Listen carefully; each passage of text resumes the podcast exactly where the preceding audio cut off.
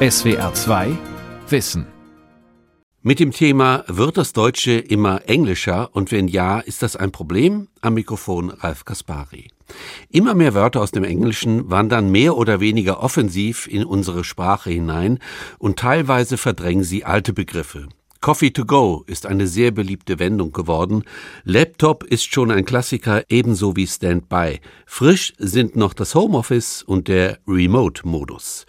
Wird das Englische unsere neue Muttersprache? Antworten gibt der Journalist Peter Littger. Sein neues Buch zum Thema heißt Hello in the Round, der Trouble mit unserem Englisch und wie man ihn shootet, erschienen im Beck Verlag. Die Anglisierung des modernen Deutsch ist ein langsamer Prozess, der vor ungefähr 200 Jahren begann und der sich seit 1945 massiv beschleunigt hat. Die Vermischung der Sprachen ist heute in beinahe allen Lebensbereichen augenfällig. Also längst nicht nur im Angesicht von Consultants und Coaches, Shop Attendants und Customer Agents, Chief Rainmaking Officers oder Online-Marketing-Rockstars, die mich manchmal zwingen, auf Durchzug zu stellen, wenn mir ihr sprachlicher Mischmasch zu viel wird. Oder soll ich Mishmash sagen, so wie es im Oxford English Dictionary steht? Es deutet auf die enge Verwandtschaft des Deutschen und des Englischen und ich möchte vorwegnehmen, dass sie für unsere sprachliche Wirklichkeit von großer Bedeutung ist. Dabei ist mir bewusst, dass sich andere Sprachgemeinschaften dieselben Fragen stellen. Überall auf der Erde ist man mit dem Einfluss des Englischen beschäftigt, sofern man nicht gerade schläft oder im Koma liegt. Selbst der digitale Halbschlaf, die selbstgewählte Abwesenheit, wird wahrscheinlich bereits von Milliarden Menschen per Sleep, Mute oder Do Not Disturb Funktion hergestellt. Die Voraussetzung für jeden sprachlichen Einfluss bilden, wie immer, Wörter sehr viele englische und scheinbar englische Wörter, die in den Text unseres Lebens gestrickt sind, wie die goldenen Fäden in einem Kleid oder wie das bunte Muster in einer Tapete. Würde man ihre Anteile aus der deutschen Sprache entfernen, hätte man nicht mehr als einen zerfaserten und kaum belastbaren Löcherteppich. Denken Sie nur an die lange Liste der Begriffe, die wir uns seit Beginn der Corona-Krise angeeignet haben und die im deutschsprachigen Raum zuvor fast niemand kannte oder benutzt hätte. Lockdown, Superspreader und irgendeine Art von Distancing, zuerst Social, dann nur noch Physical, dem man mit Elbowing, Footshaking, aber bloß nicht mehr mit dem Handshake begegnen sollte. Zwischendurch war viel von Homeschooling die Rede, von Flattening the Curve, von Covidiots und von Languishing, eine Art demotivierter Chillerei. Dann sprachen auf einmal alle vom Boostern und vom Prepping, womit man sich dann gleich und im wahrsten Sinne des Wortes auf die nächste Krise vorbereiten konnte, dem Krieg in der Ukraine. Seit Ende Februar ist auf einmal der operative militärische Jargon der NATO populär. Battlegroups, Fire and Forget Weapons, Tripwire, Air Policing und immer wieder Hybrid Warfare, die hybride Kriegsführung. Dazu kamen originelle, neuartige Begriffe wie Doomscrolling, der andauernde Konsum schrecklicher Endzeitnachrichten, oder Lawfare, der Versuch, mit juristischen Mitteln Krieg zu führen. Eine andere, noch viel längere Liste englischer Entlehnungen habe ich mir aus den politischen Programmen notiert, die unsere Parteien turnusgemäß vorlegen. Das mag im Fall der FDP wenig überraschen, die mit Slogans wie Mental Health oder Digital First Bedenken Second Wahlkampf macht und schon seit langem erscheint wie eine freie denglische Partei. Mit mehr als 60 Anglizismen von der Easy Tax bis zum Smart Farming und vom E-Health bis Geoengineering, was immer das bedeuten mag, warf die FDP im vergangenen Wahlkampf den meisten englischsprachigen Politikjargon in den Ring, selbst wenn manches in den USA oder in Großbritannien nicht verständlich wäre, etwa die Forderung nach mehr Top-Sharing, was nach dem Tausch von Oberbekleidung klingt, nicht nach einem Programm für Führungskräfte. Die Grünen, die so etwas wie Boring Banking, Gig Working, Community-Based Learning oder Diversity Budgeting forderten, brachten zwar nur 30 Begriffe ein, aber wirkten etwas sattelfester im internationalen Policy-Making-Speak. Und obwohl die Wortwahl und der Sound von CDU, SPD und Linke insgesamt zurückhaltender waren, kleideten auch sie einige ihrer zentralen politischen Forderungen in die englische Sprache, nicht zuletzt das Homeoffice, eine der wohl populärsten Anglizismen der letzten Jahre. All diese ersten Beispiele bestärken mich in der Überzeugung, dass wir gegenwärtig einen sprachlichen Wandel erleben, der das Deutsche noch englischer macht, als es ohnehin schon ist. Das kann freilich nicht bedeuten, dass wir uns dadurch in Zukunft ohne Missverständnisse durch die große, weite englischsprachige Welt bewegen werden. Aber es bedeutet mit Sicherheit, dass es in unserem eigenen Sprachraum ohne Englischkenntnisse immer häufiger zu Missverständnissen und zu Unverständnis kommen wird. Denn wenn sich die Welt schneller dreht, als wir dichten können, hinken wir hinterher und haben die Fear of Missing Out, im Hackerslang auch FOMO genannt. Die Soziologie würde in dieser Situation fehlende Anschlussfähigkeit attestieren und jeder Mensch würde das Bedürfnis und die Bereitschaft entwickeln, auch fremde Begriffe zu übernehmen, um den verlorenen Anschluss wiederzufinden. Beispiele aus den vergangenen Jahren und Jahrzehnten waren so natürlich wie Aquaplaning, so eitel wie Bodybuilding, so unterhaltsam wie Comedy, so sportlich wie Dribbling, so unverzichtbar wie E-Mails oder überflüssig wie Fake News. Die Reihe könnten wir lange fortsetzen und würden dabei feststellen, dass immer mehr fremde Begriffe muttersprachliche Aufgaben übernehmen, selbst wenn sie so umstritten sind wie Wokeness, so heikel wie Whistleblowing oder so wissenschaftlich wie vielleicht Gene Mapping. Die Bedeutungslücken, die solche englischen Wörter füllen, sichern ihnen nicht nur einen festen Platz in unserem Wortschatz, sondern nehmen ihnen rasch das Fremde, vor allem wenn die deutschsprachigen Versuche einer Umschreibung viel fremder und komplizierter erscheinen oder würden Sie lieber Prallkissen statt Airbag oder Einfügemarke statt Cursor sagen? Schaut man auf die Entwicklung in reinen Zahlen, ist die Tendenz eindeutig. So eindeutig, dass ich von einem Boom sprechen möchte. Wurden in den 50er Jahren des vergangenen Jahrhunderts knapp 2000 englischsprachige Begriffe im deutschen Wortschatz gezählt, ging man während meiner Kindheit im Westen Deutschlands in den 70er und 80er Jahren schon von etwas mehr als 10.000 Wörtern aus. Das entsprach damals rund drei Prozent von ungefähr 450.000 deutschen Wörtern. Inzwischen sprechen Linguisten von knapp zehn Prozent, was einen Anteil von rund 45.000 englischen Wörtern bedeuten würde. Um allerdings zu bemessen, welchen Anteil Englisch an der deutschen Gegenwartssprache hat und welchen Einfluss es noch gewinnen könnte, reicht es nicht aus, Wörter zu zählen und sich womöglich über das Ergebnis zu empören. Eine Untersuchung deutscher Autowerbungen ergab vor ungefähr zehn Jahren, dass bis zu 30 Prozent, also beinahe jedes dritte Wort Englisch oder englischen Ursprung seien. Überrascht hat mich das kaum. Schließlich spielt die englische Sprache im Automobilsektor seit langem eine ähnlich große Rolle wie in der Luft- und Schifffahrt, von der Raumfahrt ganz zu schweigen. Die gute alte KMH-Anzeige ist dafür sinnbildlich. Das H stand noch nie für unsere Stunde, sondern stets für Hour. Was mich bei der Betrachtung der Zahlen umso mehr verblüfft hat, war der Boom der englischen Sprache in Ostdeutschland. Die Entwicklung war bis 1989 ähnlich wie im Westen, um nicht zu sagen, it was the same story. 1956 zählte der DDR-Duden 347 englische Wörter. 1986 waren es rund 5000. Einige davon sind bis heute legendär und noch immer gebräuchlich. Der Broiler, die Club-Cola, der Dispatcher. Andere wurden in beiden Teilen Deutschlands gängig, aber nirgendwo sonst in der Welt, der Ami oder der Twen, der sich vielleicht den Pony schneiden lässt, der trampt oder eine Bowle trinkt. Diese gemeinsamen Begriffe aus Ost und West verdeutlichen übrigens das Maß an Eigenwille und Kreativität, das wir im Umgang mit der englischen Sprache haben und entwickelt haben. Es ist das sogenannte Scheinenglisch, das in allen gesellschaftlichen Bereichen eine Rolle spielt, nicht nur im Homeoffice und nicht nur in der FDP. Kennen Sie zum Beispiel die Geschichte des Keks? Er ist für mich ein Klassiker in der englisch-deutschen Sprachgeschichte und er ist wie gebacken für eine Radiosendung, in der die Frage diskutiert wird, warum das Deutsche immer englischer wird. Was uns nämlich heute wie ein ganz und gar deutsches Wort erscheint, war einst ein englisches. Als die Redaktion des Duden 1911 Keks zum ersten Mal notierte und damit offiziell in den deutschen Wortschatz aufnahm, hatte die deutschsprachige Bevölkerung im Kaiserreich bereits zwei Jahrzehnte lang Cakes der Marke Balsen gefuttert, die vorne mit C geschrieben wurden und sich etwas befremdlich lasen, Kakes. Dabei war es kein Kuchen, Cake, sondern das, was sich Hermann Balsen nach einem Aufenthalt in London ausgedacht hatte. Er wollte ein neues, heute würden manche vielleicht sagen, ein innovatives und disruptives Product im Bakery-Business. Es sollte die Vorzüge des englischen Teegebäcks, des Tea Biscuit, mit der langen Haltbarkeit von Essrationen für Soldaten verbinden. Vielleicht hatte Herr Balsen Sorge, dass seine knabbernden Kunden, die unsere sprachlichen Vorfahren waren, über die Aussprache von Biscuits stolpern würden, weil sie Biscuits geschrieben werden. Vielleicht wusste er es selbst aber auch nicht besser. Ich weiß es nicht. Auf jeden Fall sollte sich bald herausstellen, dass ihnen die Aussprache von Cakes auch nicht so leicht von den Lippen ging. Da half es nichts, dass Hermann Balsen 1891 gleich seine gesamte Firma danach benannt hatte, die Hannoverische Cakesfabrik. Weil er es verstand, seiner Kundschaft nach dem Mund zu reden, deutschte er das Wort in einer Weise ein, wie wir es heute kennen, Keks, was streng genommen immer mehrere sind, so dass es einen Keks gar nicht geben kann, das nur am Rande.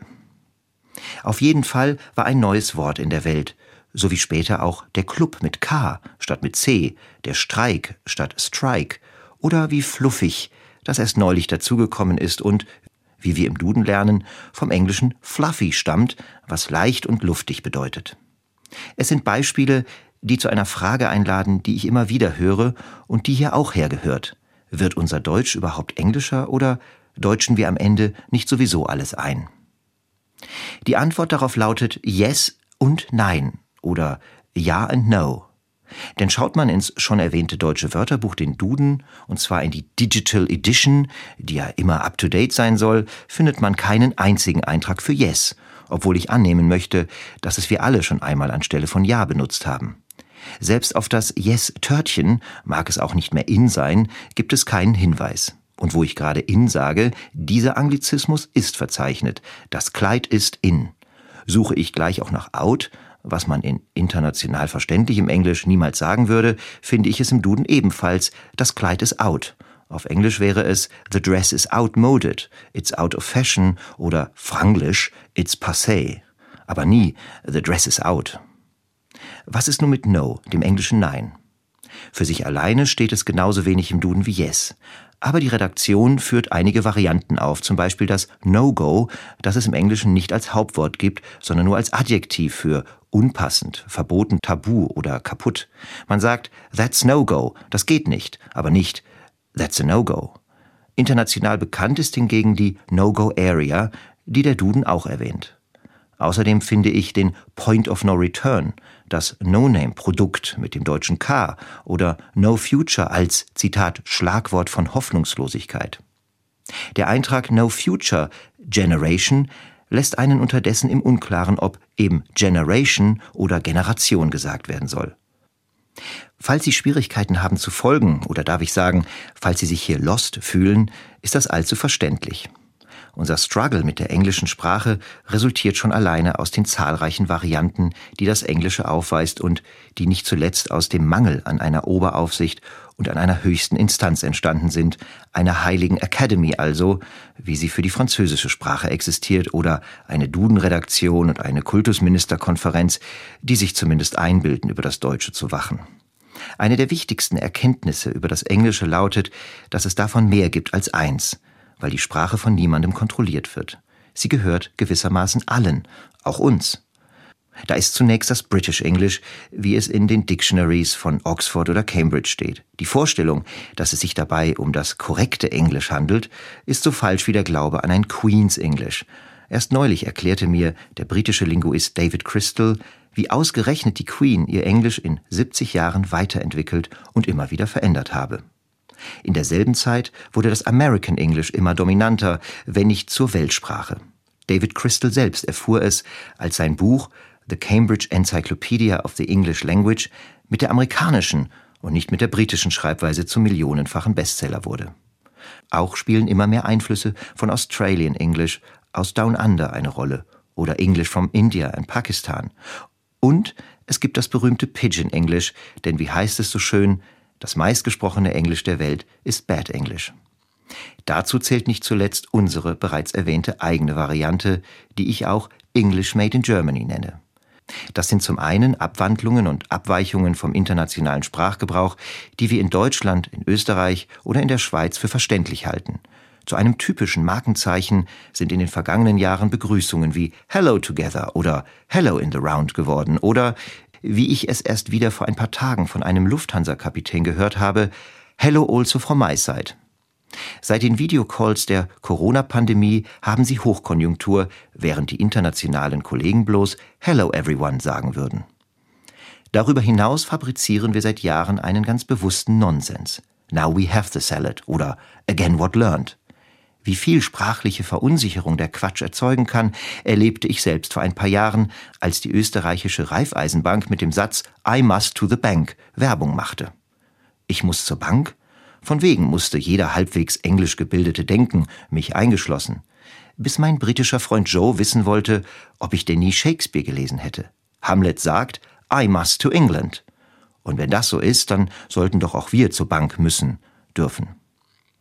Dabei kann Hamlets Satz I must to the bank auch als Hinweis auf die bereits erwähnte gemeinsame Sprachgeschichte dienen, die nicht nur von der Anglisierung des Deutschen handelt, sondern auch von der uralten Germanisierung des Englischen. Erst wenn wir die Sicht auf diese Wurzeln freilegen, können wir endgültig begreifen, was die Sprachen verbindet und warum sich englische Begriffe durch das Deutsche wie ein buntes Muster durch einen Teppich ziehen. Das ist es, was man auf Englisch Native nennt. Man ist verwoben und verwachsen. Während auch andere Sprachgemeinschaften ihre Connection zum Englischen ausloten, können wir von einer Sonderbeziehung zum Englischen ausgehen, von einer Special Relationship. Denn die Anleihen reichen tiefer als die aufregende Oberfläche moderner Anglizismen, die der aufgeregten globalisierten Gesellschaft zum zeitgemäßen Ausdruck verhelfen. Sie gehen weit zurück an die westgermanischen Wurzeln.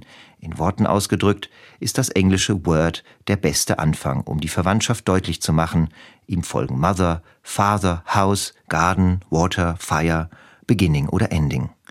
Zu welchen Missverständnissen das zugleich führen kann, demonstrieren die Giftshops in unseren Städten, die einen leicht vergessen lassen, dass die germanische Bedeutung des Geschenks noch immer in unserer altmodischen Mitgift steckt. Auch im einfachen Satzbau liegen starke Ähnlichkeiten zwischen dem Deutschen und dem Englischen. Peter was here. Hang it up. Oder I sit on a barstool. Sogar in der Mehrzahl einiger Wörter deutet sich das an. Man, man, wir sagen Mann, Männer. Oder Foot, Feet, wir sagen Fuß, Füße. In Zahlen macht der Anteil der alten germanischen Sprache rund 25 Prozent des heutigen modernen Englisch aus. Und wussten Sie, dass unter den 100 am meist gebrauchten Wörtern in der englischen Sprache nur eines lateinisch-romanischer Herkunft ist? Es ist Number. Alle anderen 99 sind germanisch. Dieser gemeinsame lexikalisch-semantischer Urwortschatz und die grammatikalisch-funktionale Logik hat es uns und übrigens auch anderen Völkern der westgermanischen Sprachgemeinschaft wie den Niederländern oder den Norwegern stets leichter gemacht, sich der englischen Sprache zu nähern, mit ihr zu spielen und sie zu variieren, selbst wenn es auf der Bedeutungsebene nicht immer zu einem Ziel führt. Während Spaniern, Japanern oder Russen unsere Verballhornungen wie English for Runaways völlig fremd sind, können wir auf einmal sogar einen Sinn darin erkennen, See you in old freshness zu sagen. Es sind Sprachspiele, die der frühkindlichen Spracherziehung mit Reimen, Liedern und viel Lautmalerei ähneln. Vor dem Hintergrund dieser Geschichte es ist auch wenig verwunderlich, dass wir unsere eigenen Vorstellungen entwickelt haben, was Englisch ist oder sein könnte. Wenn wir mal wieder vom Homeoffice, vom Beamer oder vom Telefonjoker sprechen, obwohl ich die letztere Dienstleistung, Pseudo-Englisch hin oder her, nur empfehlen kann, um eine Fremdsprache zu optimieren. Ein anderes, mittlerweile mehr als 100 Jahre altes Beispiel und damit ein pseudo-englischer Evergreen ist übrigens der Sport. Von Australien bis in die USA und von den britischen Inseln bis nach Neuseeland sind damit ausschließlich Wettkämpfe einzelner Personen oder Mannschaften gemeint, weshalb englischsprachige Ärzte zu Sport and Exercise raten. Wir hingegen haben eine Umdeutung vorgenommen, die im deutschen Sprachraum Begriffe wie Leibesübungen oder körperliche Ertüchtigung verdrängt haben. Damit steht Sport auch für den Kahlschlag und die Verweisung, die das Englische mitunter im deutschen Wortschatz anrichtet. Das führt mich zur entscheidenden Frage, warum wir englischen Wörtern oft den Vorrang einräumen und sie gegenüber deutschen bevorzugen. Weil sie nicht bloß Alternativen sind, sondern oft Bedeutungserweiterungen mit sich bringen. Manchmal bringen sie sogar völlig neue Sinngehalte mit. So unterscheidet ein Paketshop von einem Paketgeschäft, das in ihm nicht in erster Linie mit Paketen als vielmehr mit Dienstleistungen rund ums Paket gehandelt wird. Außerdem werden gerne die Unschärfen genutzt und gezielt eingesetzt, die mit englischen Begriffen leicht entstehen können. So können bestimmte Aussagen verzerrt und mystifiziert, kurz abgesoftet werden. Warum jemandem kündigen oder etwas streichen, wenn man es auch canceln kann? Andere Beispiele sind englische Phrasen wie never mind, last but not least oder fair enough. Statt mit deutschen Sätzen wie Ihr gutes Recht oder Ich frage Sie jetzt nicht nochmal oder vielleicht Sie Langweiler, die altbacken, defensiv oder furchtbar offensiv klingen können, schalten wir auf Englisch und damit auf Einsicht und Welterfahrenheit und sagen Anyway. Das wäre dann auch wieder einer jener Momente, in denen die englische Sprache für soziale Distinktion sorgen kann, indem sie einen von denjenigen unterscheidet, die keine Anglizismen verwenden oder die sie nicht einmal verstehen. Dieser Faktor der Distinktion ist in den unterschiedlichsten professionellen Gruppen zu beobachten, unter Managern und Offizieren, genauso wie unter Forschern oder Buchautoren. Hier kommt wieder die Anschlussfähigkeit ins Spiel, die die Träger von Wissen nicht nur effizient verbindet, sondern auch ein Ausweis eben jenes Wissens ist. Was die Anglisierung darüber hinaus beschleunigt, ist der Übergang von einer Phase der ausschließlichen Entlehnung von Bedeutungen hin zur Übernahme sprachpraktischer Funktionen.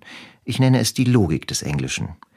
In der Sprachforschung ist viel darüber diskutiert worden, ob für die globale Ausbreitung der englischen Sprache neben historischen, soziopolitischen, kulturellen und ökonomischen Gründen auch sprachimmanente, also eingebaute Vorteile existieren. Der britische Linguist David Crystal hat stets dagegen argumentiert. Im Verhältnis zur deutschen Gegenwartssprache beobachte ich allerdings genau das Gegenteil. Erstens, kurze englische Kofferwörter sind in Mode. Aus zwei oder mehr Wörtern wird ein neues. Wir kennen den Brexit aus British and Exit oder Brunch aus Breakfast and Lunch, Smog aus Smoke and Fog.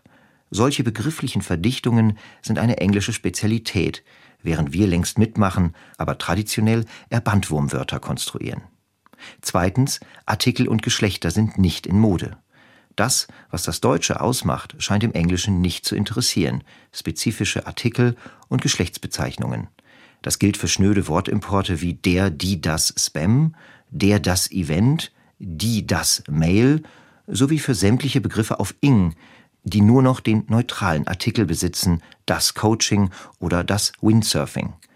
Gruppen und Personen können unterdessen ebenfalls auf ein Geschlecht reduziert werden, indem man aus Bürgerinnen und Bürgern Citizens macht, aus Benutzerinnen und Benutzern User oder Users. Unterdessen sind die Fans und Followers, Kids oder Friends längst Standard.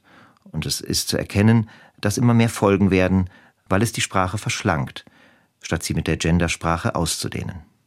Drittens das Ding mit ing. Achten Sie ab sofort darauf, die Endsilbe mit den drei Buchstaben ist in einer Weise dominant, dass genau genommen gar nicht Englisch, sondern Englisch gesprochen wird. In allen Wortgruppen kommt ing vor, als Hauptwort bei thing und king, als Pronomen bei something, als Prädikat bei boring oder interesting, als Handlung ebenfalls bei boring oder interesting und sogar als Präposition notwithstanding, dennoch. Deutschsprachige Texte kommen kaum noch ohne so ein Ding aus. Denken Sie nur ans Feeling oder ans Timing, vom Accounting, Budgeting oder Consulting ganz zu schweigen. Diese Wörter entfalten große Wirkung, weil sie eine sprachliche Verdichtung ermöglichen, die wir im Deutschen nicht bilden können. Das liegt zunächst daran, dass sie Handlungen zu Hauptwörtern machen, die wir im Deutschen ausführlicher umschreiben müssten. So bedeutet Housing, das ich auch in den Parteiprogrammen gefunden habe, das Bau- und Wohnungswesen oder die Unterbringung anderer oder die eigene Wohnung. Dazu wohnt vielen Ings eine Wertung inne. So ist das Timing nicht irgendein Zeitpunkt, sondern genau der richtige oder der falsche. Das alles macht Ing in meinen Augen zum King und vielleicht zum allergrößten Vorteil der englischen Sprache. Am Ende möchte ich festhalten, dass sich jede Sprache in einem Spannungsfeld entwickelt aus Anarchie und Regeln, einem Drang nach Veränderung, der von unten kommt, und einem Widerstand von oben, der wenigstens ein Mindestmaß an Verständigung und Zusammenhalt und Sprache immer auch als Macht- und Kontrollinstrument bewahren möchte. Für das Englische gilt dabei, dass sich ihr anarchisches Entwicklungsgebiet, die von Programmierern und Entwicklern sogenannte Sandbox, über große Teile der bevölkerten Erde erstreckt und dass ihre Aufsicht in keiner Hauptzentrale organisiert ist. Genau genommen kennt die englische Sprache keine Orthodoxie, nicht einmal im Vereinigten Königreich ist man bemüht, sie vorzugeben. Das führt zu einer Aufnahmebereitschaft und Durchlässigkeit, Vielfalt und wohl auch Gelassenheit, die das Englische überlegen macht und der wir uns längst angeschlossen haben. Obwohl ich mich in keiner genaueren Weise mit den physikalischen Regeln hybrider Antriebe auskenne, möchte ich hier einmal die These wagen, dass wir längst zu einem hybriden Ausdruck gelangt sind, der sich zwar nicht in gleichen Teilen aus deutschen und englischen Anteilen speist, aber sich doch in einem wesentlich größeren Maß an der englischen Sprache bedient, als uns bewusst ist. Analog zu einem hybriden Antrieb werden Deutsch und Englisch gewissermaßen gepoolt, um in Kombination miteinander und in Ergänzung zueinander ein Verständnis von der Welt zu schaffen, das die deutsche Sprache alleine nicht mehr leisten kann. In dieser sich entwickelnden Hybridsprache nimmt Deutsch einerseits den riesigen Pool von Bedeutungen und Sinnzusammenhängen, also begriffliche Anleihen und semantisch-lexikalische Aneignungen in sich auf. Es ist das Logos des Englischen. Andererseits werden langsam auch Funktionen und Regeln der englischen Sprache übernommen, die wir schon seit einiger Zeit testen, sprachpraktische Anleihen und grammatikalische Aneignungen, die ich die Logik des Englischen nenne. Sie bildet das Fundament für einen hybriden Ausdruck, den wir langsam lernen zu bilden und zu verstehen. Dass in diesem Prozess auch viele Menschen nicht mitkommen und im eigenen Land drohen abgehängt zu werden, ist ein anderes Thema, eines, mit dem sich die längst hybrid kommunizierenden Politicians auseinandersetzen sollten. Laut dem Allensbach-Institut ist die Lage in Deutschland gespalten. 35 Millionen Menschen geben an, Englisch gut bis sehr gut zu beherrschen, denen gegenüber stehen noch 36 Millionen Menschen, die von sich sagen, wenig bis gar kein Englisch zu können. Unterdessen kann jeder an der Entwicklung der englischen Sprache teilnehmen, die nicht Briten oder US-Amerikanern, sondern eben uns allen gehört. Den deutschen Supermarktketten Aldi und Lidl ist es zum Beispiel gelungen, in Zeiten des Massenkonsums und einer gewissen schwarmintelligenten Sparwut die Begriffe Discount Shop und Discount Store um einen dritten zu erweitern. War der Discounter bis zu seinem Eintrag ins Oxford English Dictionary Pseudo-Englisch Made in Germany, darf Discounter seit 2018 als hochsprachlich gelten. Selbst wenn nur wenige unserer deutsch-englischen Erfindungen diese internationale Karriere machen werden, sie also wahrscheinlich dem Handy, dem Partnerlook oder dem Minijob versagt bleiben, verdeutlicht das Beispiel des Discounter, warum unser Deutsch in Zukunft noch englischer sein wird.